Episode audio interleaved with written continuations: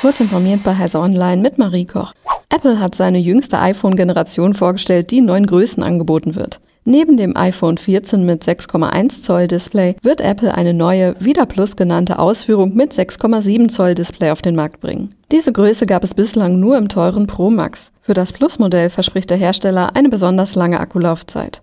Der Messenger-Dienst Telegram hat in 25 Fällen Nutzerdaten an das Bundeskriminalamt übergeben. Das berichtet der NDR, der sich auf eigene Recherchen und Aussagen des Bundesinnenministeriums beruft. Telegram habe Nutzerdaten an deutsche Ermittlungsbehörden übergeben. Es handle sich um wenige herausgehobene Einzelfälle, in denen Bestandsdaten wie IP-Adressen von Telegram übergeben worden seien, zitiert der NDR das Bundesinnenministerium. Das sei offenbar in Fällen von Kindesmissbrauch und islamistischem Terrorismus geschehen. Überdies soll Telegram in fast 400 Fällen auf Anfrage hin Inhalte gelöscht haben.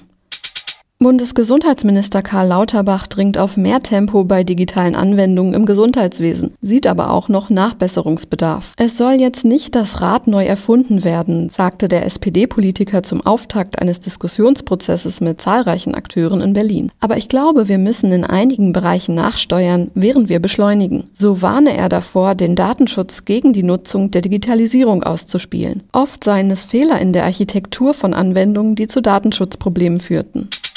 Zum bevorstehenden zehnten Jubiläum von Tinder räumt ein Wissenschaftler mit Klischees über die beliebte Dating-App auf. Es gibt zwar eine Reihe von Studien, in denen Leute schildern, dass sie Tinder wie einen Katalog zum Durchblättern oder sogar wie eine Fleischtheke empfinden, an der man guckt und wählt, aber mit der Realität hat das meist wenig zu tun, sagt der Soziologe Thorsten Peetz von der Uni Bamberg. Man kann ja eben nicht einfach eine Person haben wollen und das funktioniert dann auch. Diese und weitere aktuelle Nachrichten finden Sie ausführlich auf heise.de.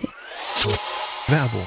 Jonos ist der größte Hosting-Anbieter in Europa. Mit Hosting-Dienstleistungen, einer Cloud-Infrastrukturplattform und den passenden Services bietet Jonos alles für den digitalen Erfolg. Von der Domain über die Webseite bis zur Cloud. Auf Wunsch unterstützt Jonos alle KundInnen mit kostenfreier Beratung durch feste Ansprechpartner.